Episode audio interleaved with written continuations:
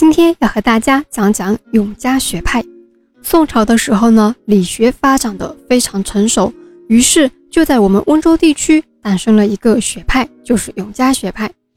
永嘉学派是一个比较务实的学派，它主张工商农并重，反对理学中的空堂主义，是提倡施工之学的一个儒家学派，曾经与理学派、心学派鼎足而立。施工之学就是反对理学中谈论心性而强调施工的学说。在这样一种学派的务实思想的影响下呢，温州的农业、手工、商业、医疗、科技等得到了一个很好的发展。永嘉学派与陈亮的永康学派、吕祖谦的金华学派统称为南宋浙东学派，并且永嘉学派。是南宋浙东学派中的一个先导学派，因为其中的代表人物啊多为我们温州人，所以呢就把这个学派命名为了永嘉学派。因为温州以前叫永嘉郡嘛，所以就这样命名了。一个学术思想要发展为一个学派，是需要走过很长一段路的。那永嘉学派的学术思想源头是源自哪里呢？源自北宋时期的进士王开祖。王开祖是我们温州鹿城区人士，进士出身。后来辞官后啊，回到了家乡温州，并且在华盖山路讲课。华盖山呢，当时也叫做东山，听课的人啊，达到了数百人之多。于是后人呢，就在王开祖讲过课的地方设立了东山书院。王开祖被学者们称为永嘉理学的开山鼻祖。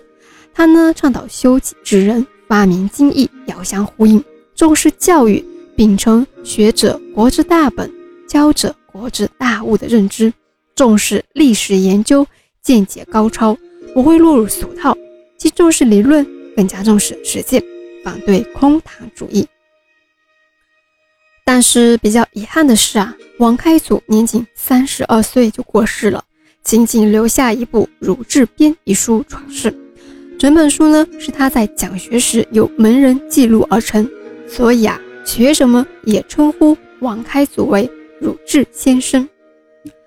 王开祖的思想一路发展到了南宋，永嘉学派盛行，处于活跃时期。但是呢，在宋元之际，就是元朝开始忽然断裂了。一直到道光年间，永嘉学派才开始复兴。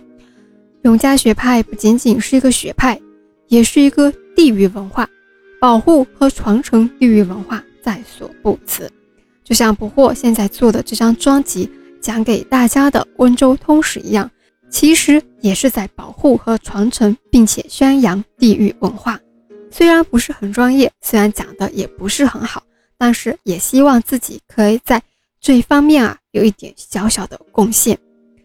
儒家学派在成熟期更加强调强烈的爱国主义思想。我们知道南宋金兵侵犯很频繁，对吧？然后呢，也重视史学研究，重视实用，批评理学和心学提出的一些唯物主义思想的观点，并且认识到商品经济对国家和社会的作用，主张发展商业。务实创新，我们今天的温州模式与温州人敢为天下先的创业精神，它的历史源头就是永嘉学派。永嘉学派还与朱熹的道学、陆九渊的心学并列为南宋三大学派，深远地影响了后世。下一期，捕获就和大家讲讲永嘉学派的集大成者，我们温州瑞安人。